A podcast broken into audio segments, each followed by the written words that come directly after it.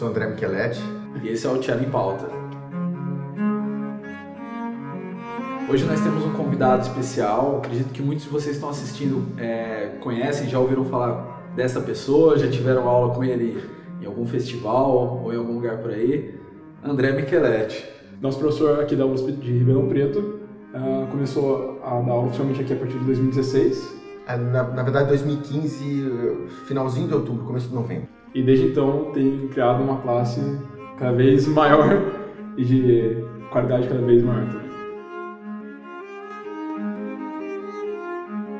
Uma coisa que poucas pessoas sabem é que o André, na verdade, veio de uma cidade bem pequena, no interior de São Paulo. Exatamente. Na verdade, eu nasci em Piracicaba, eu sou piracicabano, da Pauliceia, para quem conhece Piracicaba. E eh, pequeno eu mudei para Rio das Pedras, que é uma cidade pertinho de Piracicaba. E eu cresci lá. Toda a minha infância foi para lá. E acabei voltando para Piracicaba, ter um contato é, real com Piracicaba, quase dia a dia, quando eu fui para a escola de música de Piracicaba, na, do, do Ernest Malley, né? Lá na rua Santa Cruz. Isso foi com oito anos de idade, a 1980, 80 e 81. Eu, eu creio que deve ter sido 80, sabe por quê? Porque eu lembro de não saber escrever. De estar tá começando a escrever Sim. e começando a aprender música na mesma época. Então, 80 eu lembro que foi meu primeiro ano na, na escola, né? No fundamental. E, e foi a escola de música também. E você começou no violoncelo direto ou teve algum instrumento antes? Não, não. A gente, na escola de música, essa era uma coisa da dona Cidinha, né? Tinha muita a, a, a metodologia, né? De usar o método da dona Cidinha Mali da, da, de flauta. Então, a gente começou nas aulas de teoria, uh, que era muito mais uma apreciação musical, de uma certa maneira, de ser apresentado a música. E já, e já depois começa com, com a flauta doce. Isso, se não me engano, foi praticamente um ano. E nesse um ano a gente tinha contato com os outros instrumentos para descobrir que instrumentos a gente tinha aptidão, tinha vontade ou então tinha bolsa ah. para a gente estudar. Mas quando você diz aptidão, tinha um método dentro da escola para algum, dar algum direcionamento para os alunos? Por exemplo, no seu caso do violoncelo, tinha. Ah, era muito mais um atributo físico. Ah, entendi. Certo? Então, se a criança fosse grande, é, já era apresentado para ela com trabalho. Olha só. Né? Então, eu realmente gostei de alguns instrumentos inusitados naquela época. A harpa, órgão de tubos, que a escola tem um órgão de tubos. Até hoje. Até é. hoje tem um órgão de tubos. No, no, na, na sala de concertos Ernest Mahler, né, que é a sala de concertos da, da escola, que é uma das melhores salas de música de câmara que eu conheço nesse país, é, tem um órgão de tubos. E eu fiquei apaixonado. Eu não lembro quem que estava tocando. Eu lembro que eu vi o Mali e vi um rapaz de Piracicaba mesmo, o Amstalden, tocando, tocando órgão e eu, eu me apaixonei pelo órgão. Me apaixonei também pelo fagote, mas por conta talvez da figura de um cara chamado Paulo Juste. Paulo Juste era fagotista na Sinfônica de Campinas, mas ele era piracicabano e ele vivia na escola de música. Era um cara, ele, ele era hilário. Ele foi meu padrinho de casamento depois. Poxa. Mas eu me, eu me, apaixonei pelo fagote. Uhum. E a gente brincava numa, numa, numa, num átrio, né? Na, na verdade, pra, praticamente pra gente era o quintal da escola de música. Tinha o prédio velho, que era o prédio que a gente chamava da Aranha, que tinha uma, uma arandela de aranha lá. E o prédio novo, que é muito parecido com construções do sul da Alemanha.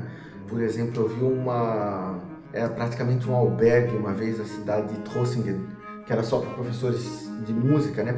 Eu não lembro se eram professores de música ou professores da, da, das escolas públicas da Alemanha que frequentavam esse albergue, mas eu fiquei lá quando eu fui fazer um concurso, eu falei, nossa, parece a escola de música.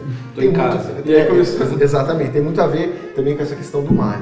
Então tinha esse prédio novo que tem essa arquitetura diferente, né, mais moderna, principalmente para a época, para 40 anos atrás, né? e, e o prédio antigo. Hoje o prédio antigo não existe mais, mas entre esses dois prédios tinha, eh, tinha esse átrio grande, né? Com, com um gramado bonito, umas árvores, e que o Mali também, além disso, ele botava os brinquedos e algumas invenções que ele fazia. Então tinha um bondinho que era feito com rodado, uma água. Era, era coisa de alemão. Exatamente. Tudo, muita coisa feita à mão, muito artesanato. E era, era, era muito hospitaleira a, era muito hospitaleiro o ambiente que a escola tra- trazia pra gente, porque era um ambiente muito familiar, várias pessoas é, iam para lá e se tornavam uma família. Com diferentes ah, backgrounds, né? Então, é, foi lá que eu conheci minha mulher também. Então, eu estudava no sistema público de Rio das Pedras, ou seja, numa escola pública de Rio das Pedras. Ah, então nessa época você morava Eu em morava Rio em Rio das Pedras e estudava em Piracicaba. estudava em Piracicaba. E aí em Rio das Pedras, é, era uma Cone, né? Que era uma Manuel da Costa Neves, que é um, é um colégio que, que existe até hoje. E indo para Piracicaba, eu tinha contato com o pessoal que estudava no, no, no CLQ, no Dom Bosco, que era, além de, de, de colégios públicos, os colégios particulares do pessoal que tinha mais grana também. Pessoal da cidade grande ali, né? Exatamente. Então era um ambiente muito democrático também por isso. E lá foi o seu primeiro ambiente musical que obviamente gerou raízes para sua vida toda, né? E- exatamente. E tinha um programa também para quem não estava em Tatuí ou na região de Tatuí e que estudasse na escola de, Pirac- de música de Piracicaba, a gente podia ganhar uma bolsa do governo do estado de São Paulo para continuar estudando música. Nossa. Então isso era uma coisa legal também. E eu ganhei essa bolsa. Pouquinho, acho que meu segundo ano de violoncelo, terceiro ano de violoncelo. E o violoncelo acabou sendo, eu acabei indo pro violoncelo por conta da, da falta de violoncelistas daquela geração, claro, tinha tido antes, antes de mim o Wilson Sampaio, né, que era, que era essa inspiração pra gente, a gente olhava e queria estudar por, por ver ele tocar. Ah, Fábio Beluco, a Raquel, que, que mora em Jundiaí, que acho que você tá- tá- até teve contato com ela lá, ah, e tantos outros violoncelistas. Mas tinha havido um gap, né, de uns três ou quatro anos sem muitos violoncelistas, eu acabei indo pro violoncelo um pouco por conta disso. E a sua geração em Piracicaba teve, tiveram outros músicos que hoje em dia estão ah, dentro e fora do país, assim, em alto nível. Tem, tem. É, foi uma geração muito boa. A geração anterior à minha, também que era um pouco de espelho pra gente, como eu falei, tinha o Pa- Paulo Juste, Luiz Carlos Juste, Washington Barella, Wilson Sampaio, tantos outros, né? O Beto Azola, do contrabaixo, que tá no Rio. É, eu, sempre vou esquecer de alguém, né? Vou citar só Claro, esses, claro. porque o que, o que vem à cabeça, assim, é rapidinho. Mas é, se a gente pensar da minha época, a gente tem o Rosney Tuon, que toca na Orquestra Suisse Romande, que eu vou citar alguns só também, esse- mas talvez sejam os mais próximos é, no círculo. A Eliane Tokesh, que é professora na ECA, na USP. O Renato Bandel, da viola. Alexandre Razeira, também da viola. E o meu irmão, né? Que apesar da diferença de quatro anos, ele começou a estudar praticamente con- con- concomitante comigo, acho que dois anos depois. Pra quem não conhece, o irmão dele é o Cláudio Micheletti, Isso, é. violinista. Spala da USP da Experimental de Repertório. E acho que é ba- basicamente isso, de- dentre tantos outros também, Sim. né? E por quanto tempo você estudou violoncelo em Piracicaba? Você consegue se lembrar, assim, até que idade que você ficou lá? Olha, eu fiquei praticamente. A escola de música foi minha casa para música de 80 até 89. Nossa. É, Foram Então foi a adolescência inteira, A basicamente. adolescência inteira. E você vê é, os resultados de um ambiente musical tão rico assim na sua vida e o modo que hoje em dia você constrói ambientes musicais? É, aquilo, aquilo foi impactante para mim. É, eu não sei se é até politicamente correto eu dizer isso, mas eu tenho que dizer para não para para denigrir outros ambientes que eu vivi, mas para enaltecer o que era a escola de música, eu eu aventei a possibilidade de trancar a música quando eu fui fazer faculdade de música por comparação com a escola de música. A escola de música era fantástica, assim como era a Tatuí também. É, realmente, o ensino nos conservatórios era, era muito era, era muito importante para a sociedade da época, porque era importante para os pais também, que as crianças estudassem música, que elas tivessem parte desse contato com a cultura, que, né, com, a, com, com a arte, na verdade, né, cultura, mas assim, a questão da arte, é, ela é pouco, ela é menosprezada hoje pela sociedade, principalmente pela nossa sociedade, né, a sociedade brasileira. Tanto que até a nossa ação dentro da universidade, ela é, é, é vista com certo preconceito. As pessoas gostam, não, não gostam que, que isso seja dito, mas até a, a maneira como nós direcionamos a atividade artística e o que seria a pesquisa dentro da arte é vista de uma forma, às, às vezes, obtusa. O que acontece no Brasil é, é um absurdo. Isso é bem interessante porque, inclusive, muitas das, das perguntas que foram feitas pelo pessoal do Instagram, logo a gente já vai expor essa parte, mas elas são sempre em relação a como ter essa formação artística e humanística de forma integral.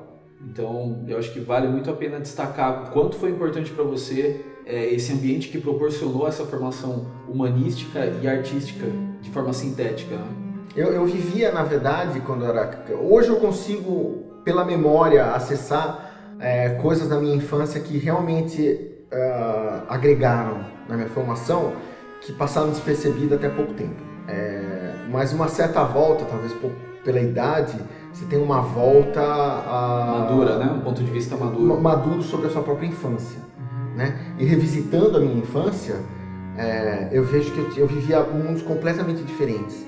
A minha realidade em Rio das Pedras, num colégio público, onde eu lembro que eu tinha um, um, um amigo, o nome dele era Narciso, ele estava na quarta série e já estava abandonando a escola para ir carpir cana, né? Porque é, se queimava a cana e, e se cortava a cana na mão. Eu via, na mesma hora que eu saía, a hora que eu saía cedo, e a gente encontrava com o caminhão dos turneiros indo trabalhar. Os turneiros eram aquelas pessoas que iam carpir cana. E, e, e, nunca, eu nunca mais vi o Narciso na minha vida. Assim. E eu nunca esqueci o nome dele também, porque meu pai é Tarciso e Narciso não foi diferente. E a única coisa que ele falava, ele falava: Não vejo hora de começar a capicana, pegar o facão e cortar esse dedo, não gosto desse dedo. Essa frase que eu lembro do menino.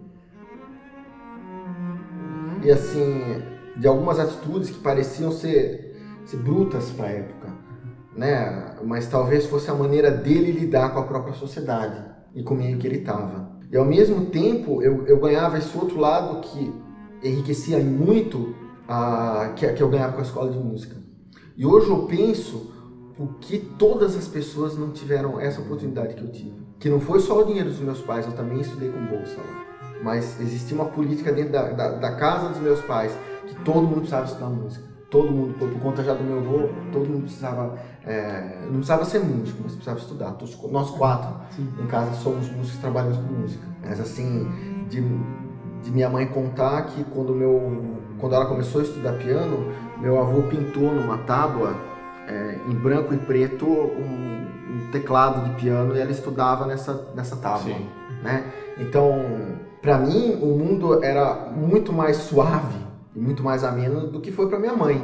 Não que ela reclamasse ou que eu reclame e tente comparar, mas é, é, vendo a acessibilidade que as pessoas vão tendo à informação, e quanto mais a, a, a acessibilidade você tem à informação e à sua própria formação como ser humano, seja é, é, por estudo ou uma formação artística, parece que existe um, um, um interesse menor das pessoas em acessar isso inclusive questão de perspectiva, né? A gente pode usar como analogia esse exemplo do Narciso, né? Uhum. Que o entorno dele trazia uma perspectiva para ele, inclusive a, a, própria questão dele querer cortar o dedo, com certeza isso estava muito ligado à, à, perspectiva de vida que ele tinha em relação Exatamente. ao ambiente. Talvez ele não usasse, talvez se ele tocasse um violão, Exatamente. ele não pensasse nisso. Exatamente. A gente não pode aceitar embrutecer uma sociedade ou aceitar que a sociedade não tenha acesso para a escolha daquilo que ela quer.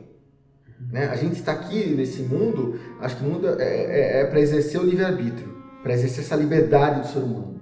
E dentro dessa liberdade do ser humano, ela é tolhida. Ela é tolhida pela falta de investimento de políticas públicas, muitas vezes, e da política privada, muitas vezes por conta porque a política privada na verdade ela é baseada em algo que eu possa vender que seja nesse lado. Mas por políticas públicas onde a arte realmente seja integrada ao ser humano. Ela não é algo supérfluo ou algo que é uma política das elites. Ela é fruto do ser humano. Ela é para o ser humano. E tirar a arte do ser humano tirar a possibilidade dessa, dessa experiência estética que o ser humano tem é, é tolher a liberdade do ser humano.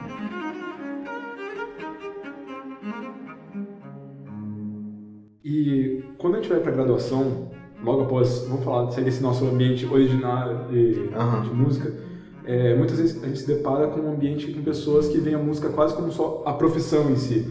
Certo. Como foi isso para você? Olha, para mim foi marcante. Algumas pessoas foram marcantes na música para eu seguir o exemplo delas. Primeiro, a primeira pessoa que eu tive contato foi o Mário. De Piracicaba também, eu posso dizer que uma pessoa que me influenciou muito foi o Rizzi. Então, Ernest Mali e Gildo Pereira Rizzi, em Piracicaba. Em Piracicaba também eu tive uma pessoa que me orientou muito dentro do violoncelo. O primeiro professor tive Érico Amaral, por exemplo, Kim Diane Cook, que é uma americana que dá aula na Universidade Americana hoje, depois que ela voltou para lá. Ivo Meia, Mônica, a Mônica Foster, na época Wolf, hoje só a Mônica Foster. É, ela foi a professora que tirou a gente do, do, do senso comum. Eu digo a gente porque eu, eu, eu, incluo todos os outros meus colegas de classe na época como é, influenciados por ela. A Raquel, se não me engano, ela era assistente da Kim, mas depois ela ajudou a Mônica também. Então era uma época que a gente tinha aula com as duas, elas ajudam principalmente na época da gravidez da Mônica, tá? da primeira gravidez. E foi uma, uma, uma questão assim de muita de um engrandecimento muito grande, muito importante para todos nós lá. É, isso para minha mulher, né, para Mayumi, que estava na minha classe. Eu lembro do, do Ado, Ana Lúcia, Gerson e tantos outros que estudaram violoncelo na época comigo. Mas central foi que a escola de música trazia esses professores para gente. A escola de música se importava por dar essa formação para gente e pela qualidade do professor. Então, quando a Mônica voltou para a Alemanha, eles foram buscar o Ricardo Fukuda que também é uma pessoa central para mim. Não só o Ricardo, Ricardo é uma pessoa que eu tenho é, uma estima até hoje. Ele é meu amigo, mas ele, ele foi meu professor, foi, foi uma pessoa que me abriu o mundo, assim, abriu as, as portas de São Paulo para mim. Hoje ele me trata como colega, mas eu ainda vejo ele como um, um professor. Gratidão, né? É, exatamente, é uma pessoa que eu tenho, assim, respeito total. E isso leva ao respeito que eu tenho pra, pela família dele. Que quando meu irmão e eu, meu irmão estudava, ele começou estudando com o Sr. Yoshitami, depois foi estudar com a Elisa Fukuda. E eles receberam a gente lá e rapidinho a gente entrou na Camerata Fukuda. Isso em 1990. 89, 1989. Foi aí que o meu descolamento da, da escola de música começa a acontecer, né? Porque eu começo com o Ricardo na escola de música, mas vou, vou para São Paulo. E se discutindo um mundo novo pra gente. E eles tanto nos apoiaram, tanto deram é, assim uma ajuda enorme que a gente passou a dormir na edícula da casa do seu Yoshitani e almoçar e jantar com eles. Foi um acolhimento, literalmente. Foi um acolhimento. Então eu devo muito a, a, ao Ricardo, ao Marcos Fukuda e a Elisa Fukuda isso. É engraçado, o Marcos é violista, não é violoncelista, é um amigo também hoje. E a Elisa é violinista. E eu tenho, dentre essas pessoas, vários violinistas que realmente marcaram muito a minha, a minha, minha carreira. Agora, entrando, já indo para a universidade, eu tive contato muito grande com o Del Claro, que foi meu mestre durante um tempo muito grande, meu tempo de, de graduação. E depois, ainda ele é inspiração para mim. Tem coisas que eu lembro dele tocando que eu vi poucos violoncelistas no mundo fazerem com a primazia que ele fazia. Sim. Seja com Concerto Sansans, é, o tríplice, eu lembro de, de, ouvir ele tocar o tríplice muito bem. E, real, realmente ele foi, foi, um mestre, assim, é um mestre. Né? Uhum. Isso foi muito bom para mim na, na, na, na, época da universidade. A gente vivia um, um momento diferente de universidade no Brasil, porque era, ela era muito mais medida a parte da performance no que eram os conservatórios na Europa. E a forma de, de exame de entrada nas universidades era diferente também? Era diferente. Na verdade, isso tem que dar o braço a torcer, que foram, eh, foram provas muito bem elaboradas, muito bem aplicadas, seja na Unesp, na USP ou na Unicamp. Uhum. Foram as três que eu prestei e que uh, me surpreenderam muito na, na a, a, época, né? Eu prestei de 90 para 91 e realmente achei de uma organização e de uma, de uma, de uma consciência de prova muito grande. Hoje em dia, praticamente, você só tem que tocar um instrumento, né? Fazer Sim. um solfejo. Não, na época a gente tinha ditado, uh, ditado rítmico, é, prova escrita sobre história da música, etc e tal. Uh, André, isso na sua formação em Piracicaba uh, já era algo muito forte desde a base? O conservatório tinha história da música, o conservatório tinha harmonia, harmonia, contraponto. O Mali, o Ernest Mali dava aula de contraponto e harmonia e composição dentro da escola de música. Aquilo que, que, as pessoas dizem com tanto desdém sobre conservatório, conservatóriozinho, hoje em dia, é isso que era um conservatório de verdade. E por isso que talvez dessa época tenham saído músico pra, músicos para nutrir orquestras fora do Brasil, como Washington Varela, como Rosney Tuon de Piracicaba e tantos outros. E, e, hoje a gente não vê sair das universidades muitas vezes. Uhum. Algo está errado tem algo algo que, que, que, a gente, nós precisamos, a minha geração precisa fazer um meia-culpa e a gente precisa rever a maneira como nós acreditamos no ensino de música, talvez.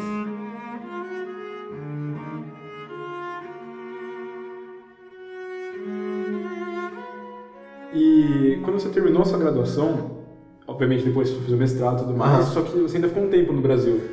Não foi tão direto que nem hoje em dia a gente acaba fazendo, né? De não, eu fiquei um tempo. Eu, eu, eu, eu, eu até deixei a, a graduação porque eu pensava em fazer medicina. Uma época. Depois eu voltei à graduação, depois acabou a graduação. Eu ainda não, não, não tinha me definido se eu queria fazer medicina ou não. Então eu comecei a trabalhar e estava pensando em só juntar uma grana para fazer medicina.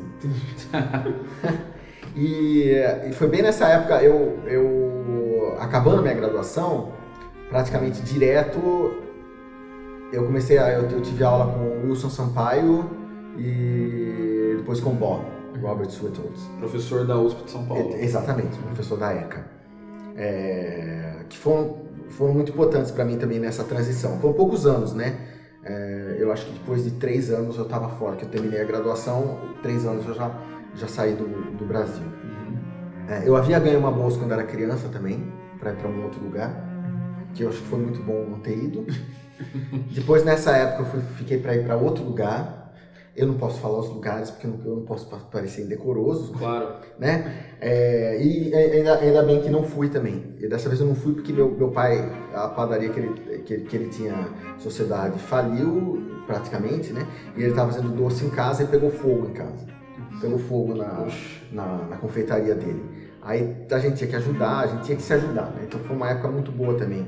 E, e nessa época eu já estava em São Paulo, né? Porque no final da minha graduação eu já estava morando em São Paulo, que eu fui para tocar na Experimental e na Jazz Sinfônica. A sua, a sua graduação foi em qual universidade? A Unicamp. Na Unicamp. Que é onde o Del Claro dava aula. Ah, sim. Aí saindo, saindo de lá, eu, eu, eu comecei a, a, a viajar para Campinas para terminar a faculdade e já estava trabalhando na, na, na Jazz Sinfônica e na, na, Experimental, onde eu conheci o Jamil Maluf. Certo. Né, na Experimental, que uhum. até hoje é o Jamil Maluf, isso era 1994. é, eu já 26 tinha, anos. É, eu já tinha tocado com o Jamil antes em Piracicaba, ele foi reger um movimento, acho que o último movimento da nona de Beethoven na orquestra de Piracicaba, Nossa. na orquestra do Mali na época. Foi, uma, uma, orquestra juntada, eu, eu não lembro muito bem o que era, mas foi é, é emocionante, assim. Eu acho que foi 92. Aí, essa, essa, esses dois violoncelistas foram importantes para mim né, nessa transição. Mas uma figura muito importante para mim nessa transição foi outro violinista, que era o Ayrton Pinto. Porque em 97, eu 96 para 97, eu fiz concurso porque eles estavam abrindo uma orquestra profissional na Unesp, Orquestra de Câmara da Unesp, que ficou sob a, a tutela do Ayrton Pinto, que estava se aposentando da USESP, né? Ele estava saindo da USESP para ficar só na Unesp. Ele era o espala da USESP com Eleazar Carvalho. E ele começou a reger essa orquestra de câmara. Então, para mim foi um contato muito bom, porque eu, eu, eu tive contato com esse baita desse artista, que era o, o Ayrton Pinto também, que, para quem não sabe, foi violinista na, na Boston Symphony, é, foi espala da, da USESP e tocou piano na Boston Pops. Era um cara assim com uma mão desse tamanho, que sentava e tocava tudo ao piano, pegava aquela mão daquele tamanho, fazia assim no violino, tocava violino. É, e era um cara incrível, um músico incrível, né, com uma vivência incrível. E ele não me deixou ir para a Europa. Não Foi deixou? Outro, outro momento. Ele falou: Você não vai fazer isso, Micheletti. Eu não vou te deixar ir para a Europa que lá você vai ganhar um papel para limpar suas nádegas. que a época ele já vislumbrava o que estava acontecendo no Brasil, que não eram reconhecidos os claro. diplomas europeus. A minha vontade era estudar na Europa. E, e, estudar na Europa era um ideal da época? Era, é, era o meu ideal. O meu ideal por, por uh, Piracicaba era a Alemanha. Né? Evidente. Mali, evidente. Suíça, talvez, França, talvez, mas Alemanha, né? Mas é, o, Ayrton Pinto não me deixou ir e ainda ele incentivou o Claudinho e eu, o Cláudio meu irmão, uh, depois do, do concurso Dourado, que era um grande concurso, que acho que foi em 90 e, 98, 90, é, não lembro quando é que foi, 97, que o Claudinho ficou em segundo lugar no Eldorado. É, e, e, aí ele, um, nós dois pegamos, pegamos avião e fomos para os Estados Unidos e começamos a pingar de universidade por universidade, para onde eu tinha escrito para os professores para entrar em contato para fazer audition. Sim. Foi quando eu conheci o Lindsay. E aí é um capítulo. É um capítulo à parte. Ah, mas antes disso eu ia, eu tinha ido tentar é, estudar com o Cláudio Jafé uhum. na, na Flórida e assim que estava dando tudo certo do trâmite, TOEFL, tudo, é, o Cláudio Jafé saiu da universidade, daquela universidade e aí, eu acabei estudando com o Cláudio Jafé, que era um cara que eu, eu admiro até hoje. Mas é, foi assim que os acontecimentos da vida, que eu acho que na vida nada é acaso, nada acontece ao acaso, é, eu, eu conheci o, o, professor Jensen. E agora, para os violoncelistas, você lembra mais ou menos o repertório que você preparou na época? Você preparou uma coisa, um repertório A para ah, tudo preparei. ou teve... Não, preparei. Eu preparei um de por, nos dois de por, dois poppers, do por 7 e 8. Uhum. Popper 15 e 21. 15 eu lembro muito bem, porque parte do 15 eu tinha preparado junto com o Claudio Jafé, né, porque eu fiquei lá um mês. E nesse um mês, é, isso me ajudou pro, pro ano seguinte, praticamente. Então, quatro estudos. Eu preparei, se não me engano, a terceira suíte, qualquer coisa dela que pedissem. Uhum. É, Concerto Wojak, o primeiro movimento. Levei a sonata de eh, Richard Strauss para mestrado. Uhum. Devo ter levado alguma outra peça que não me lembro. Ah, até aí você. Ah. Paganini. Paganini também. Pô, ah, em, uma, numa corda só. É, não lembro o que mais. Ah, não? Mas basicamente era isso. Uhum. Isso eu lembro muito bem, porque eu lembro que eu falei, eu vou guardar a primeira aula que eu tenho com esse cara. Então foi quando eu tive aula com o Jensen. Ah, até aí, é, falando de repertório, é, que tipo de repertório que você trabalhou desde lá da, da sua época do Mali até esse momento que você acha que é, gerou uma base muito. O que, que você lembra que gerou uma base muito importante para você? As suítes com todos os professores, mas com Del Claro. Uhum. Principalmente com Del Claro eu fiz as seis as seis suítes. É, uma coisa que na época eu odiava, mas que o Del Claro me fez sentar no. É, é, é ajoelhar no, no milho e fazer foram 113 do, do, do, do Tsawa, os 113, que significa de passagem, os 113. É, Popper, na sua grande maioria, mas não fiz tudo, eu fiz Gutsmacher, isso de estudos, né? Mas a suíte já como repertório. Eu acho que eu fiz uma ou duas sonatas de Beethoven, acho que a 2 e a 3, se não me engano, ou 3 e 5. Eu não lembro quando, quando, porque essas foram as três primeiras que eu estudei. Aí, concerto, acho que começou. Tirando os concertos, na época da escola de música, eu lembro que eu fiz Mon, eu, eu, eu é, o Haydn, aqui no, aqui no Haydn, o, o Ré menor, pequeno, que, é, que acho que é do Constan, uh, Costanzi, fora as coisas de Klengel, Goldman, que a Mônica apresentava muito pra gente, né? Sansans, Haydn, até chegar no mestrado, né? Sansans, Haydn, Lalo, uh, Dvořák, Rococó. Basicamente, concertos foram isso, sonatas, eu fazia, e, e música de câmera também. É, uma coisa que me enriqueceu nessa época foi que tanto na escola de música quanto no Campeonato Fukuda e depois a orquestra de câmara na Unesp eram orquestras de cordas. Nossa. Então eu fiz um repertório para orquestra de cordas muito grande. Nossa, então tinha um mestrado com uma bagagem. Então, essa é uma coisa que até hoje eu bato uma. Ah, é, seja ah, Dvorak, Elga, Tchaikovsky, Bartok, Shostakovich e assim vai. Para orquestra de cordas eu fiz muita coisa. Nossa, interessante. E tive a oportunidade de fazer muitos solos dentro de orquestra de cordas.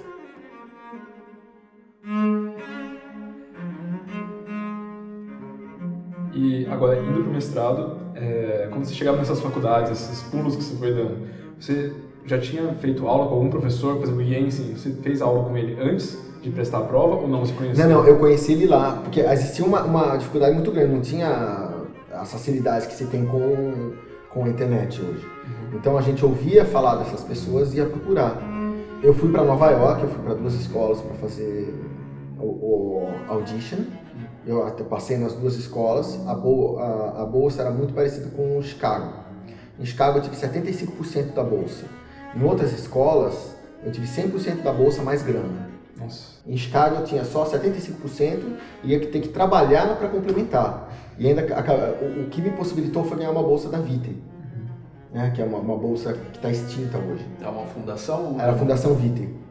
né, que era para artes. E realmente é, essa bolsa me proporcionou estudar com Jensen, porque depois que eu vi o, o estúdio class dele, eu, o que estou fazendo pensar em ir para outro lugar. Sim. E naquele momento, todo minha, toda a minha idealização da Europa, daquilo que eu tinha de estudar no conservatório, que não, o Ayrton tá errado, não, o Ayrton estava certo. Porque o Jensen era tudo que eu queria. Era o professor. Era tanto que eu tenho ele até hoje como meu mentor.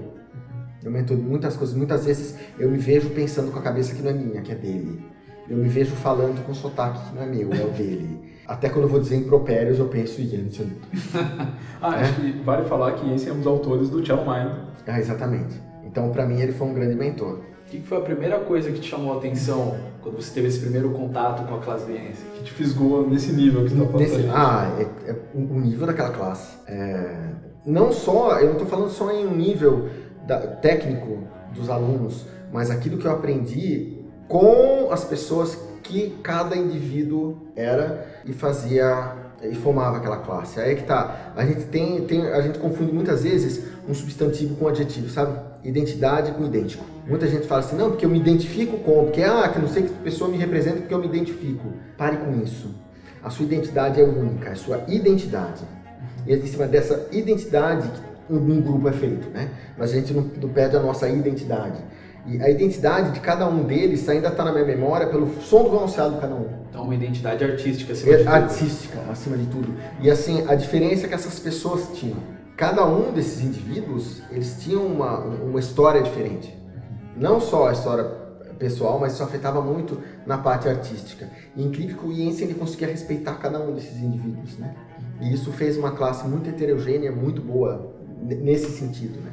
É, e era, foi muito bom crescer com a classe. Tem muita coisa que eu aprendi com os meus companheiros de classe dessa época.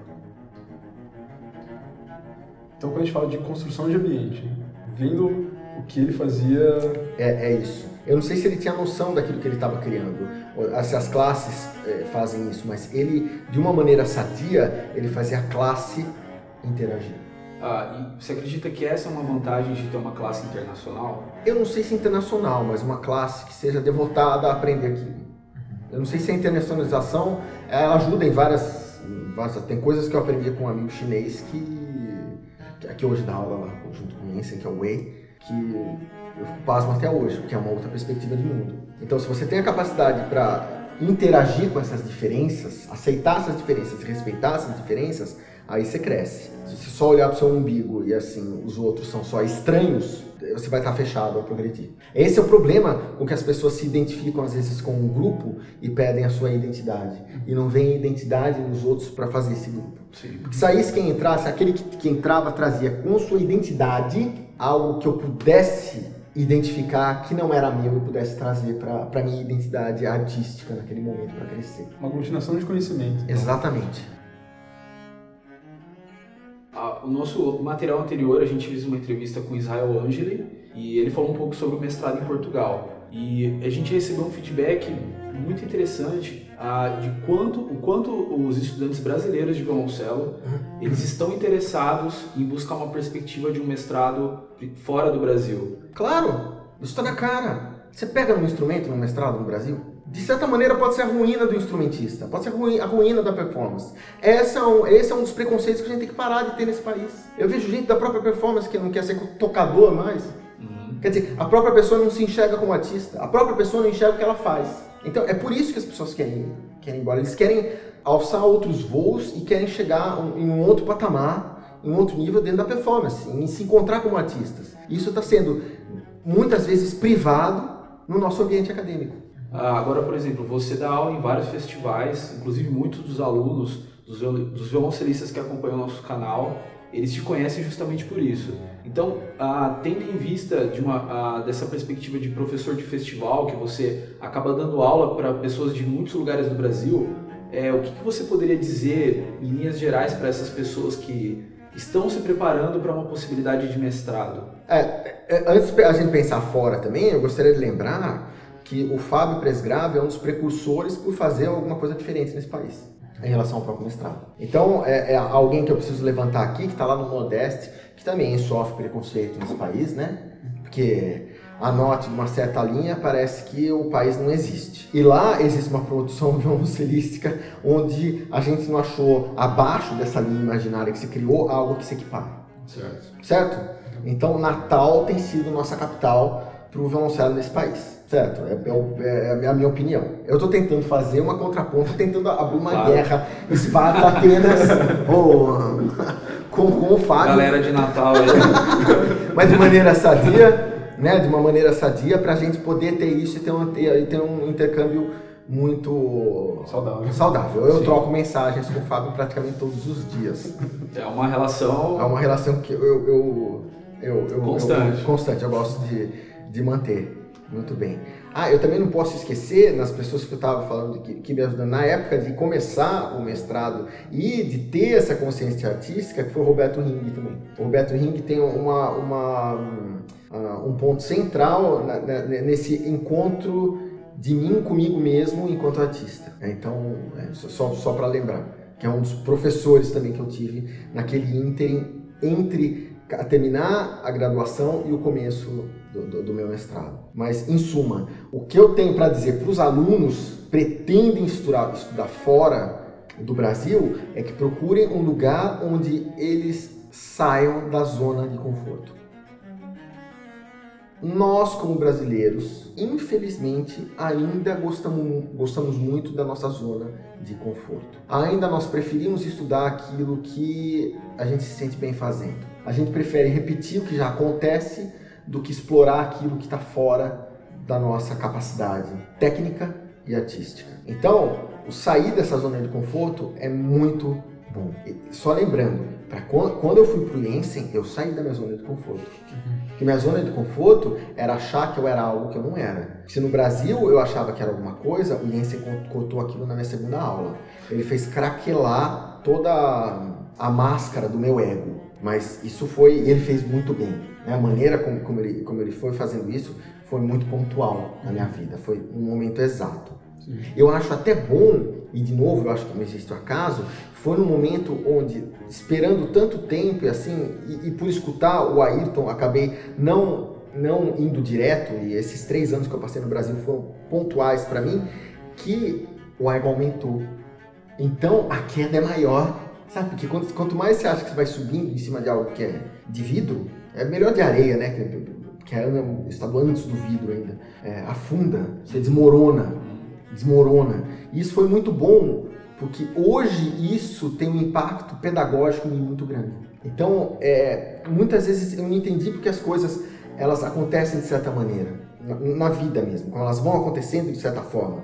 Mas no fundo, no fundo, elas acontecem dessa forma e o impacto que eu vejo, que, que, que, pelo menos eu, eu sinto na minha, na, na, minha formação como pedagogo, né, como, como, como, professor, como alguém que vai passar e como artista, é, é, é, é muito boa. Eu mesmo quando eu voltei para o Brasil, eu esperava que as coisas, as coisas acontecessem de uma maneira onde um pouco naturais, eu acho de novo eu vi isso se quebrar e todo esse processo, aí, até eu estar aqui nesse lugar que eu adoro e que realmente eu estou tendo a oportunidade de usar do método, né, de uma metodologia pedagógica completamente diferente que, sei lá, se eu vou chamar de Casa dos Bambus, né? A Casa dos Bambus, para quem não conhece, é o bloco didático da USP de Ribeirão Preto em que acontecem as aulas de violoncelo, onde fica o laboratório Frônese, que é o laboratório coordenado pelo André Micheletti. Então, isso é, é, é uma parte pedagógica. A, a, toda essa, essa dialética criada dentro do, do, da Casa dos Bambus, né, dentro do Frônese, tá ali, essa dialética, eu digo, essa forma de diálogo entre os alunos e, e eu, que sou um aluno dos alunos, de certa forma, né, que aprendo com os alunos né, dessa forma também, é, só é possível porque a USP está me proporcionando isso. Uhum. Só é possível porque a Casa dos Bambus proporciona isso. Uhum. Parece que em toda a minha vida eu esperei aquilo voltar a acontecer. Eu tentei no Instituto Fukuda, até o Germen disse foi no Instituto Fukuda, né? Eu agradeço mais uma vez ao Ricardo Fukuda, é, na própria escola municipal que me deu carta branca. Mas aqui na USP eu tenho realmente a imersão dos alunos nessa forma não digo pedagógica, mas para usar o aprendizado, para levar ao máximo a experiência de fazer parte de uma classe. Uhum. Isso também devo muito ao, ao Iensen, né? que me abriu os olhos para a importância da classe. E, e, me parece que isso, inclusive, é uma coisa que ela é praticamente intrínseca a toda a sua formação. A sua proposta de classe é um diferencial muito grande para a formação dos alunos da graduação, principalmente. É. É, é, porque isso também eu devo ao Narciso. Eu devo as minhas classes desde o primeiro ano fundamental até a, o final da minha formação do doutorado. Essas pessoas, essas identidades dentro de cada uma dessas classes me ajudaram na formação daquilo que eu acredito que eu sou hoje. E estão me ajudando, como eu aprendo com meus colegas dentro do departamento de música. É uma forma de entender a vida, para mim, talvez eu esteja completamente errado, enganado. Quem vai saber? Eu não sei, mas eu prefiro tentar isso, porque de uma certa forma está fazendo nexo, sabe? Uhum. Eu vejo nexo nessa, nessa, nesse processo. E é um processo. Eu aprendi tanto com o Narciso quanto eu aprendi com, com o Masterclass do Helmerson. Sem desmerecer um, sem enaltecer outro. Claro. É, são seres humanos e eles tiveram tanto para contribuir para a minha vida. Seja no violoncelo, ou seja na vida, uma coisa não está desconectada da outra. Isso eu acho que é muito importante é, gerar essa reflexão, porque quando a gente imagina um artista, um instrumentista em alto nível, ainda existe o ideal de que a pessoa ela tem uma vida completamente dedicada ao instrumento, à arte, e tudo que está paralelo a isso não tem importância nenhuma. Quando na, é. isso é completamente o contrário, né? É. Acho que eu, eu, já conversei isso com vocês, mas acho legal a gente deixar é, claro também que eu, eu vejo uma distinção muito grande entre virtude e atributo. É, infelizmente, se a gente for ver como os gregos talvez olhavam, um, um, atributo era uma, era uma virtude em si. Por exemplo, você faz musculação, então a sua virtude já é o, o, seu corpo. Na verdade, ele é um atributo, como se você vai usar esse atributo, depende se você tem virtude ou não. A virtude é algo que vem com aplicação isso é muito mais da razão prática do que a gente imagina. No fundo, no fundo, é a mesma coisa com, com, com a música. O, que torna, o que as pessoas medem como um virtuoso, eu não, eu não vejo só no artista aquilo que ele leva para o palco. Quer dizer, é lindo ver aquele atributo, mas o que ele tem para contribuir para a humanidade. Então, isso é uma coisa que está ficando cada vez mais evidente para as pessoas, a, a necessidade disso. Que a humanidade, ela está carente de exemplos dentro dela que possam nutrir para que ela não seja tão excludente, para que ela não seja, ela eu digo, para a própria humanidade, para que ela não seja tão, tão dura. Então, é, a maneira como, como, como, você, se você toca bem violoncelo, se você tem atributos técnicos ou isso aquilo, me diga quem você é com o instrumento, o que você tem para dizer. Sim. Né? Isso vai um, ah, da sua musicalidade, da sua experiência, eu acho que você tem muito para contribuir. E a humanidade ela tá, ela tá precisando muito disso. Eu só falo, acho, faço um fato relevante. A gente está vivendo uma época muito difícil com o coronavírus. Eu não sei se é verdade ou não, mas o que parece é que o Cristiano Ronaldo ele é dono de uma rede de hotéis e ele vai liberar leitos das redes de hotel e vai pagar para as pessoas serem atendidas. Hum. Vai financiar Quer dizer, é algo que a, humanidade, às vezes, ela precisa de um tapa muito grande para sentir o quanto a coletividade é importante. E o quanto a coletividade ela é feita desses indivíduos. Esses indivíduos que têm identidade. Claro. Né? Identidade é um substantivo.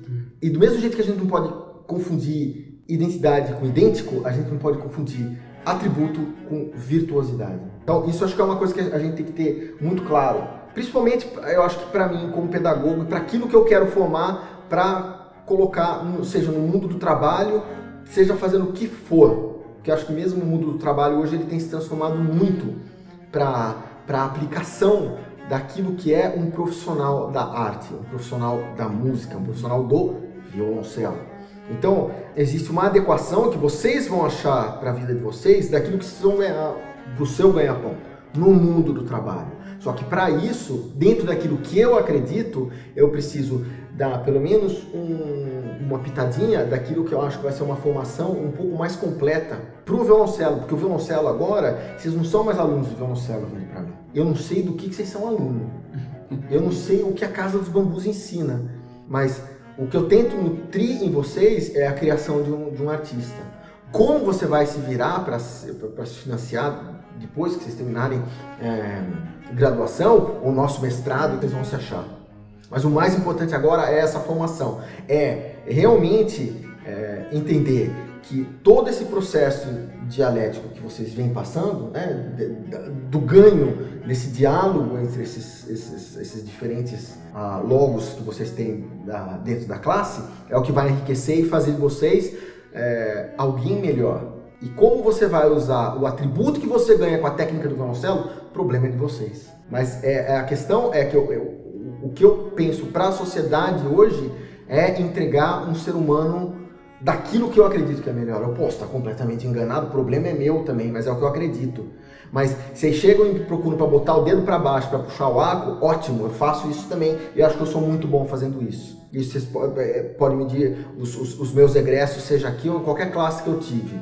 Eles são bem-sucedidos. Esse não é o ponto da minha vida como pedagogo, como professor. E eu vou aproveitar esse gancho então para falar sobre seu doutorado, porque você teve contato com uma figura teve uma construção de ideal, uma construção artística de uma vida inteira. E quando a gente fala sobre alguém que é resultado da vida, da própria vida, eu acho que você teve contato com um dos maiores artistas. É, eu tenho que falar antes das pessoas que mais me influenciaram durante esse doutorado. Ah, certo. Certo? Então eu vou. Eu preciso falar antes do, do Nigel North, alaudista, que me ensinou barro, que Só. me ensinou música, que me ensinou a ter um outro olhar para a vida que é um cara que tem uma, uma, uma formação que eu nunca me importei da onde saiu aquilo. Eu só, meu Deus, como é que eu chego nisso?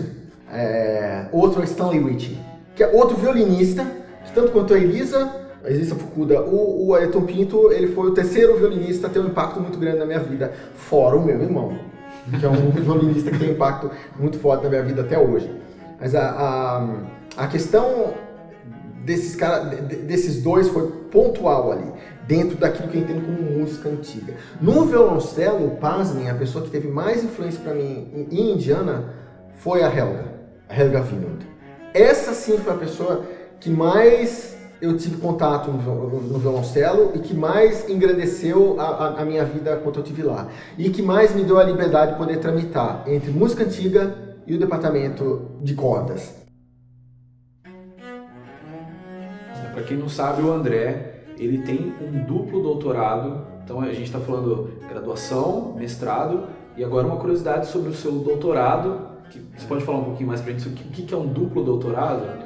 Eu acho que até agora eu acho que é o único doutorado duplo de indiano. Eu fui para lá para fazer violoncelo com Tsutsumi, que é, que é um violoncelo que eu admirava. O Tsutsumi foi para Toho, no Japão. Eu fiquei sem classe, sem bolsa. Mas no, na minha prova, tinha o pessoal do departamento de música antiga e um amigo que fazia música antiga falou: ah, ele tem interesse. Aí o, o, o Stanley Ritchie, ele, ele foi me procurar falando assim: se quiser, eu marco um audition amanhã para você. Se não pede a viagem, você já começa a fazer agora. Eu fiz e me deu a bolsa. Eu comecei um mestrado, um doutorado em música antiga. E aí, aí eu sentia muita falta do violoncelo, violoncelo mesmo, né? Porque eu tive um engrandecimento enorme nesses seis meses, quase um ano que eu fiquei imerso só nisso.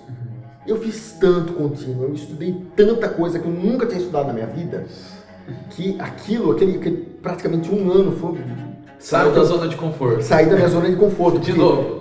E o Stanley me disse: se você quiser, você pode procurar a Helga, que estava lá e te adorou também. Aí eu fui procurar a Helga, que era do departamento de cordas. Aí eu fui ter aula com ela.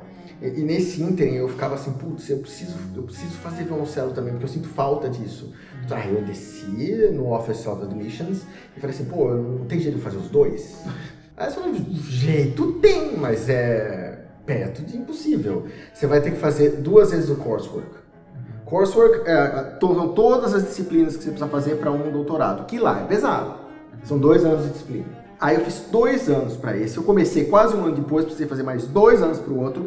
E como ninguém tinha feito, falaram, eles decidiram sei lá como, numa reunião, que eu não podia fazer nenhuma das disciplinas que, que fossem é, comuns ao departamento de cordas e à música antiga que pudesse ser contada com o mesmo crédito. Com o mesmo crédito. Então eu precisava fazer tudo novinho para esse Nossa. e tanto para esse. A CAPES até hoje não entendeu. ah, eu tinha uma bolsa da Fulbright, pela Fulbright e a, a CAPES também. Até hoje eles não entenderam o que, que era. Eu tentei explicar o Double Doctrine, mas era difícil para eu entender, quanto mais para alguém que fosse entender que eu estava fazendo dois doutorados ao mesmo tempo. A questão é, até o fim do meu doutorado, eu, eu, eu tinha dúvidas ainda, porque eu tive que fazer dois testes para saída, completamente diferentes. Nisso, pelo que eu lembro, não lembro se eu, se eu tinha que pegar 20, ah, não, acho que eram 12 peças diferentes para cada uma, para cada um dos, dos doutorados. Ah, só um detalhe duplo doutorado em performance. Em performance. Os dois em performance. Os dois em performance. Então, Acho repertório enxuto. 14 ou 18 é, recitais. ao todo meus. E fora o que eu tocava de baixo contínuo para todo mundo. Mas isso é por sua vontade? Por minha vontade. E necessidade, porque na época tinha, chegou a ter só um violoncelista barroco, é, como violoncelo barroco é, estudando na universidade. Só eu. Você tinha os. Era o seu instrumento ou era o instrumento da universidade? Era da Mayumi, na verdade. da Mayumi. É, então, isso que eu ia perguntar. Música antiga, obrigatoriamente, tinha que estar com cello barroco mesmo. Dava pra fazer um. Dava pra usar um instrumento de lá, mas era desconfortável. Porque muitas vezes tinha que dividir se você tivesse os minors. Uhum. Porque existe um minor em, em, em música, antiga. música antiga. Eu tinha dois majors. Uhum. Você pode fazer um major, seja lá em violoncelo, e ter minor história da música, minor música antiga. Eu tive dois majors e um minor. Só que os minors você tem crédito mínimo. Nossa, então. É, um ou dois semestres de aula de violoncelo barroco chega. Não o tempo todo que eu estivesse lá. Sim. Então, quando eu estava fazendo o, os dois majors, eu precisava cumprir o, todo o programa. Todo o programa. E eu tive só a história da música que eu não conhecia essa figura interessantíssima, que é o Máximo Ossi também, ah, para fazer a história da música. Mas, na verdade, foram essas duas figuras que me deram muito, ah, muita liberdade nesse trâmite, né? Essas três figuras, né? Tanto o Nigel quanto o, Stanley e ah, a Helga. Claro, tinham outras pessoas que eu conheci lá que me engrandeceram muito na época que eu tive lá, mas eles, eles foram as pessoas centrais. E por conta disso, quem dava aula de violoncelo, porque eu fiz aulas também, não tantas quanto nas mãos, né, porque foram poucas, e eu assisti muitas aulas, era o Staca. Isso engrandeceu bastante. Não era o meu professor é, principal, que meu professor principal era a, a Helga, mas tanto quanto o Staca, é, e eu gostava muito desse trâmite que a gente tinha, porque às vezes eu escutava algumas coisas do Staca, e o que eu aprendi por conta da professora de violoncelo do Jun, que é a Kara, que hoje é a esposa do Colom, eu fazia aula com o Colom. Então eu esperava para fazer umas aulas com o Colom e tirar todas as dúvidas que eu tinha de destaque, porque parecia que ninguém tinha entendido tanto a técnica dele quanto o Colom e quanto a Helga. Então os dois, na verdade, às vezes eu, eu entendia muito melhor o que eu ouvia do Stacker explicando para os outros alunos ou o que o Stacker tentava me falar. E, e, teve um momento que eu tive que romper com o Stacker, quando eu lembro que eu levei eh, uma das sonatas de Beethoven, e ele queria que eu fizesse a cada e dedilhado dele, foi aí que eu voltei para Helga e falei, não, eu prefiro ficar aqui. Eu estou muito velho para isso, eu não posso voltar dentro daquela gaiola. Porque o Nigel sempre falava para mim, não adianta você sair de uma gaiola para entrar em outra, cuidado quando você vem para música antiga para não entrar numa gaiola também. Então, o cuidado que eu estava tendo para não cair dentro dessa, não entrar nessa gaiola, é o que eu estava tendo para sair dessa gaiola. Isso me, me, me fez lutar muito contra o meu ego. Mais uma vez. Mais uma vez. Porque eu não sabia se eu estava deixando o Starker por conta do ego que eu estava tendo ou se aquele era um momento de ruptura de um cara que eu sempre admirei, mas eu queria uma ruptura porque eu já estava acreditando em outra coisa. E nesse momento... Que ele mesmo me deu. Você já acreditava em você muito como artista? Não. Pergunta se eu acredito hoje. Você acredita? Não. Eu tenho que questionar isso o tempo inteiro, entendeu? A partir do momento que eu acreditar, parou. Claro. Não, porque eu tenho a impressão que mesmo o doutorado, que até então, ah, para mim, parece ser um momento conclusivo na formação, ainda foi um momento de, de muita desconstrução e construção para você, né, nessa experiência que você está... Como, como, como é até hoje. Como é o diálogo que é criado na, na sua aula comigo, na minha aula com você, na minha aula com você. É criado um diálogo. Um diálogo é aí que a gente exerce a dialética, certo? E nesse diálogo nunca é mão única. E nesse diálogo, para quem escuta também, é uma outra perspectiva, certo? Então, essa, esse é um princípio que a gente deixou de lado para a educação e que eu tenho primado por isso por muito tempo quando eu peço para os alunos ouvirem minhas aulas, os outros alunos ouvirem as aulas. Não é por mim, não é pelo que eu estou ensinando, não é pelo que o outro aluno que ele está tocando, mas é pelo que se cria na dialética do momento do tete-a-tete, uhum. Nesse diálogo. Você, você acredita muito então ainda nessa construção do conhecimento por mestre e aprendiz? É, eu não digo mestre e aprendiz porque o mestre é, ele seria aquele que a gente torna de mão única, de novo, né? Eu procuro me entender como igual nesse momento. Eu vou tentar falar alguma coisa, né? Eu vou tentar argumentar tecnicamente algo ou artisticamente algo e eu quero saber o que eu tenho para ouvir de volta.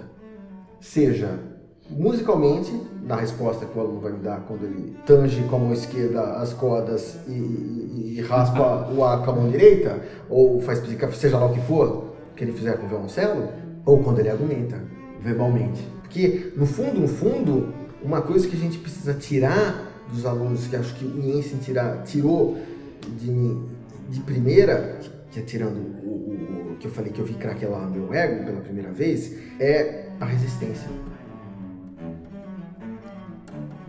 Então, o que a gente acaba tirando nas pessoas é a resistência. A resistência, primeiro o que o aluno acaba percebendo é a resistência a receber um estímulo diferente. Aí eu vou ser estimulado também. Em cima daquele estímulo, algo diferente vai acontecer também, né?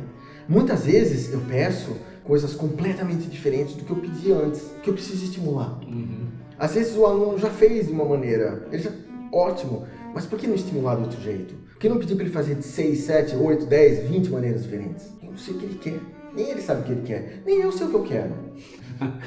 não, Entendeu? Uhum. Então, esse, essa parte da argumentação técnico-artística é muito importante. Mas esse contato com a Helga e com o Nigel, eu imagino que ter sido muito forte nessa questão, pelo que a gente conversa fora aqui das gravações, eles têm muito essa ideia de uma construção contínua durante toda a vida. A Helga... A Helga, por conta da, época, a questão do Stacker, a própria história de vida dela, que é alguém que vocês deviam é, contatar e conversar com ela por conta disso, é, né, sair, da, sair da Alemanha, sair de Navarra e ir para Indiana, né, para Bloomington, sair de Colônia para Bloomington, para algumas pessoas é, é sair da civilização e para o meio do milho, uhum. do milharal, principalmente final da década de 60, começo da década de 70. É, só que olha o cara ganhou. Então é, é, é, algo. E o que muitas pessoas ganharam com isso, inclusive, né? Inclusive você. inclusive vocês. inclusive, vocês, né? e, e, o Nigel, essa questão, que eu ia até a aula e ele falava assim: não, não, não, you. No fundo, no fundo, ele talvez ele tivesse alguma coisa para aprender, eu não via nada que ele pudesse aprender comigo, porque ele é um poço de sabedoria musical, é um poço de conhecimento mas ele, ele deixou em aberto que era um diálogo e que talvez fosse um diálogo entre é, retoricamente, né, entre a lógica do violoncelo e a lógica do alaúde enquanto instrumentos com suas linguagens idiomáticas tentando dizer a mesma coisa, né, que era barra. Então isso isso é uma questão que sempre me botou a pensar. Então o, o Nigel me abriu muito para essa questão da, do respeito, né, da, da, da dialética em, em relação a esse tete a tete que a gente tem na, nas, nas, aulas. Né? Você sentiu uma conversa mesmo com ele? Com, conversa a, até hoje. Às vezes, quando eu paro para pensar, eu, eu, eu, imagino um diálogo entre Nigel e eu. Nossa. Uh, de certa forma, você assimilou a forma de pensar dele você poder trazer isso para dentro de você também. Eu acho que eu entendo e respeito a forma dele pensar. E acho que aonde ele me via também é que ele entendia e respeitava a minha. É como eu falo para vocês em relação ao discurso musical em si. Existe uma lógica na escrita né, do discurso musical. É, quando a gente pega Haydn, é, principalmente antes de 1765, que não tem dinâmica, não tem nada, mas o discurso está ali, está claro para a gente. A gente só não sabe mais ler. A gente não precisa de crescendo, diminuindo, não, tá tudo ali. Precisa voltar a essa leitura. Eu posso até aguçar vocês com a lógica da partitura de como aquilo está organizado. Mas no fundo, no fundo, cada um vai fazer de um jeito diferente. Respeitando a própria retórica que está ali, certo? Então, é esse um processo retórico, um processo as pessoas jogam fora e que eu sempre tentei é, incutir na cabeça dos meus alunos. Cada um vai, é, entende quando eu digo retórica, uma coisa diferente, certo? Cada um vai para um canto. A questão é, existe esse processo, existe o que eu acredito que é aula, existe aquilo que eu acredito que pode ser ah, aguçado na, na relação entre a minha pessoa e a pessoa de quem chega para conversar por uma hora, 45 minutos toda semana. E as outras que estão lá para ouvir. E então acabou, entre muitas aspas, essa fase de estudante, no sentido de escrito em algum lugar como um estudante, mais ou menos. E a pergunta que fica é: no Brasil, muitas vezes a gente fica meio turvo esse caminho entre a graduação e será que o mestrado, será que o doutorado? E você pode falar brevemente sobre a sua visão sobre esse caminho? O que você pode dizer sobre a importância desse caminho para você? Eu, eu, eu acho que esse, esse caminho e essa questão da falta de nitidez que as pessoas têm é, é, é uma, é um reflexo do, do, mundo do trabalho. O mundo do trabalho em relação à arte, ele tem sido cada vez mais minado por ideias escusas, ideais escusos e pela própria indústria da cultura.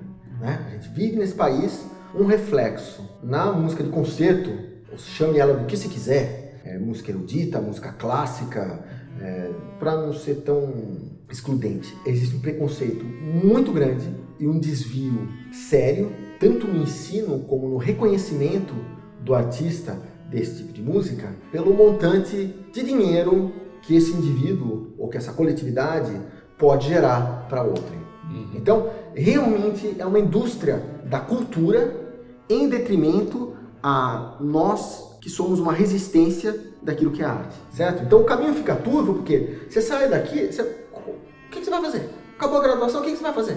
Se acaba qualquer graduação, ela por si só, por mais acadêmica que ela seja, ela foi profissionalizante. No nosso país não. Então parece, parece que de uma forma extremamente acadêmica, a música ela tem que ser tão intelectual que ela nunca venha a ser arte. Intelectual, ela é por si só na sua razão prática. Claro, a música ela tem aquilo que pra gente é a razão pura, certo? A gente tem um ideal da música, a gente tem aquilo, aquilo que, a, que a música talvez signifique, e aquilo é transformado em símbolos para aquela lógica vir à tona. E aquilo a gente transforma em prática, certo? Então, esse é um processo que a gente não pode, não pode deixar de lado nunca.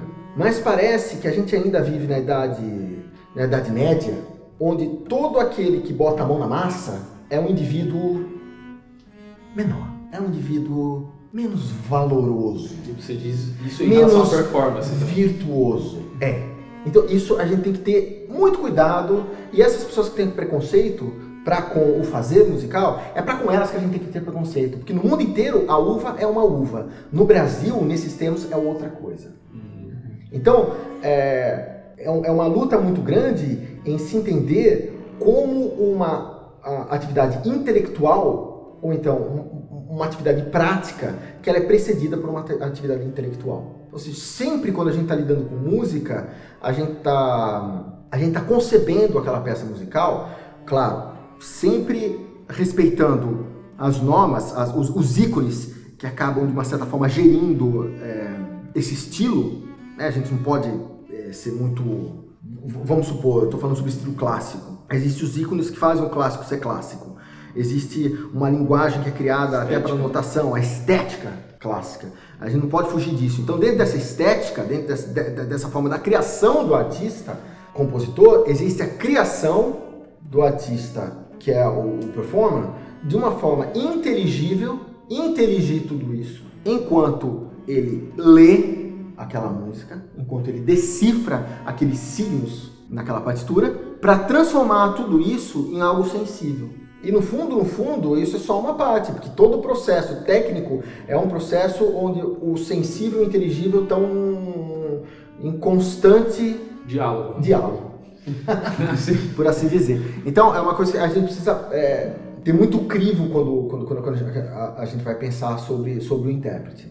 É claro, é, que dependendo da má formação, você não pode esperar muito daquele intérprete. Dependendo de uma formação falha, existe uma certa formação que precisa se ter. Isso vem de cada um também. Do mesmo jeito que não é todo mundo que faz uma, a, a parte inteligível da música, ou todo compositor, que às vezes numa época que eu estava eu tava na faculdade, esse preconceito já, já existia de uma certa forma, que parecia que só os compositores e só os regentes eram dignos de serem músicos. Uhum música eu estou me referindo ao que eles achavam que era música na Idade Média também, certo? Porque os outros nós éramos trabalhadores braçais. Uhum. É, o resto era resto. Quer dizer, você senta com os caras, não tem nada por trás, não tem estudo nenhum, porque ele faz aquilo ele é melhor.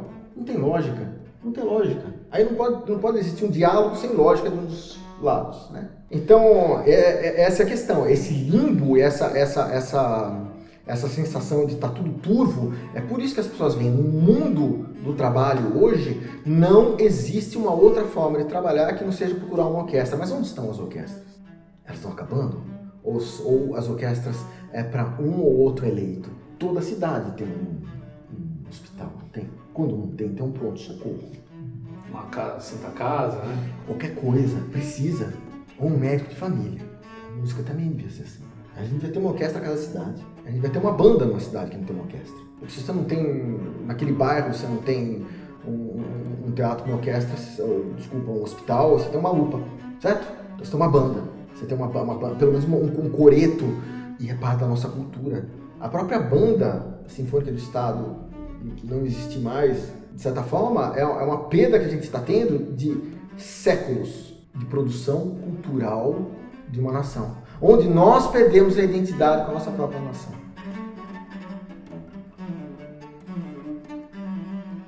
A questão é a seguinte: precisamos sim olhar para as orquestras com outros olhos, precisamos olhar sim para o ensino musical de conservatórios com, outros, com outros olhos e precisamos criar e tanger no íntimo, no âmago, de cada um daqueles que são mais abastados e menos abastados, o quanto a arte é importante.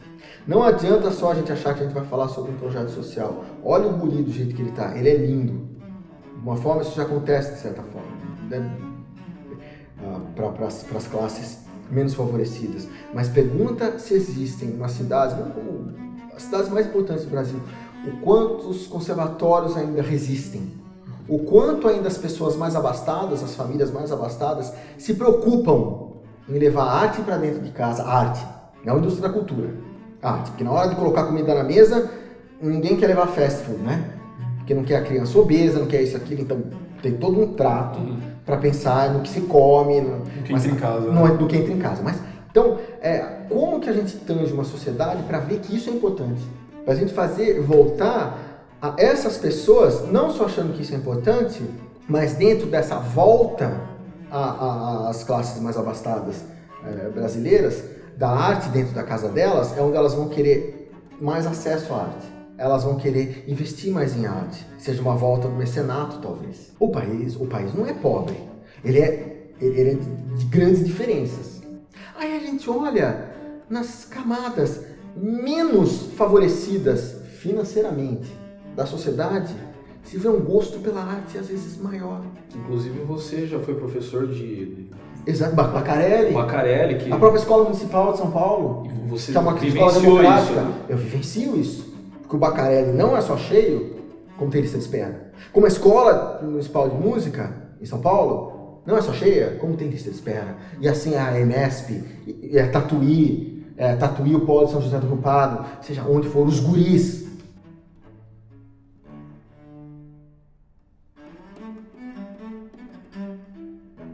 Mas essa é uma preocupação que a gente tem que ter para a criação de empregos com música de concerto. Então, aonde está a Lei Rouanet nesse momento, onde o cara acaba uma faculdade, ele tem um quarteto, ele não tem um fundo para acessar uma verba onde ele possa desenvolver aquele quartetinho, ou aquele trio, ou aquele conjunto de violoncelos, aquela orquestra de câmera, conjuntos pequenos, onde ele pode. Você vê muita gente criando mais do mesmo, ou para encher o bolso. Com pseudos, como pseudos uh, educadores, de certa forma, ou de uma maneira muito escusa, só para se prover. É um, é um momento onde nós precisamos lutar muito para as orquestras voltarem, para as orquestras que a gente tem não fecharem suas portas, para que de uma vez por todas é, acesso a leis de incentivo à cultura possam ser mais abrangentes a esse tipo de, de, de atividade. E uma coisa que eu discuti agora no Canadá, quando eu fui até conhecer o programa do sistema da orquestra de Winnipeg. Né? Eu sentei com a menina que coordena tudo lá, é pela Mina, né? A Mina, ela, eu conversando com a Mina. A Mina, quem a, sabe, a professora. A mina, é uma mina, mina si, é a é, Mina, isso, é um é. substantivo e não adjetivo. Existem várias preocupações. Ah, todo mundo sabe que eu tenho um carinho muito grande por, Piracicaba, que é minha cidade natal, e pela Orquestra Sinfônica de Piracicaba por conta do Rise e por conta do Mário. Por conta do Rise, que levou e manteve essa orquestra para nunca deixar ela morrer, o seu Zé Carlos de Moura também. E junto disso vem aquilo que eu acredito que pode ser uma transformação. A gente tem que buscar um, uma, um, um formato para uma orquestra sinfônica, onde o topo da orquestra sinfônica ela seja profissional. E daí se radiem formas de ensino musical para toda uma comunidade. Que isso seja de forma pública e particular.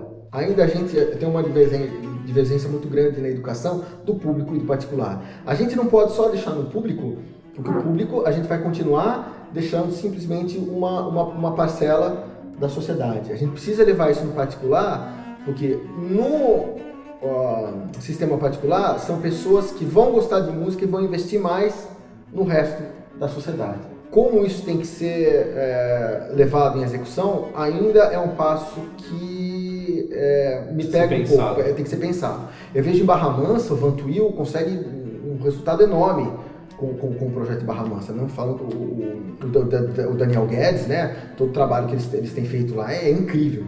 E é, talvez seja um modelo a ser seguido, né? E que você pode mudar em grande escala a cultura da maneira a cultura do país. Eu digo a cultura do país, não a arte do país, mas a cultura geral de como a gente faz as coisas. A gente não gosta muito de mudança, né? O brasileiro não gosta muito de mudança. Então, no topo, a gente tem esses músicos profissionais que iriam irradiar esse conhecimento, certo?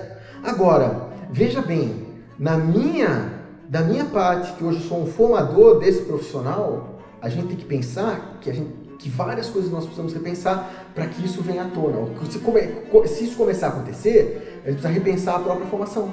Porque a gente tendo essa, essa, é, é, essa nova dinâmica para uma orquestra sinfônica, o profissional que vai entrar na orquestra não é só a audição dele para a própria orquestra. Você precisa saber se o cara consegue, se ele tem essa outra habilidade.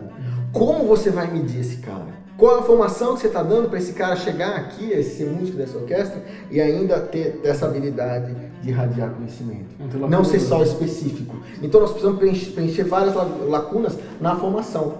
Então, quando a gente volta a, a, pensar na formação do músico no século XVIII, viu que o Hanukkah pensava que o músico tem, tendeu a se especializar cada vez mais e, e se desespecializar de certa forma de, de outras uh, capacidades que ele tem, a gente vê especialidades hoje que você vê um cara que compõe só um tipo de música, só um tipo de coisa, só um tipo de, de formalidade para um tipo de público. Pra, é, é, é, cada vez. E o cara que só toca esse tipo de música, só faz esse tipo de música, só consome esse tipo de música. Do, é, a gente tem se distanciado tanto da população que isso é um erro. Esse é um erro. Então, existe sim uma cultura da música de concerto, que é arte, que a gente precisa trazer para a cultura da nossa nação. E isso é, é só com uma, uma, um, uma, só de uma forma drástica.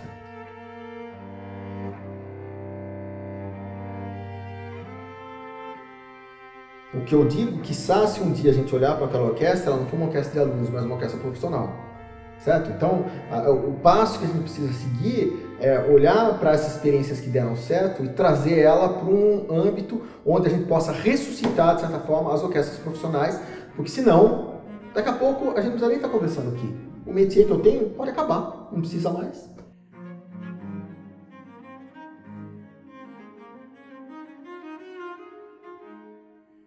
Bom, pessoal, então esse foi um conteúdo, uh, um conteúdo denso, com muitas informações. Então fica o meu agradecimento, André, como aluno e como né, integrante do Tiago em Pauta, pela sua, por toda a sua generosidade em poder compartilhar isso com a gente. E lembrando que o André vai voltar outras vezes aqui para talvez trabalhar um pouco mais a fundo alguns assuntos que hoje foram só pincelados. E eu também, mais uma vez, agradeço imensamente, pois um dos objetivos do Charlie Pauta é realmente conseguir trazer algumas informações que muitas vezes acabam sendo cipadas é, por conta da não facilidade de acesso. Então, muito obrigado. Eu que agradeço, foi um prazer estar aqui e é sempre um prazer falar sobre o que a gente faz. Música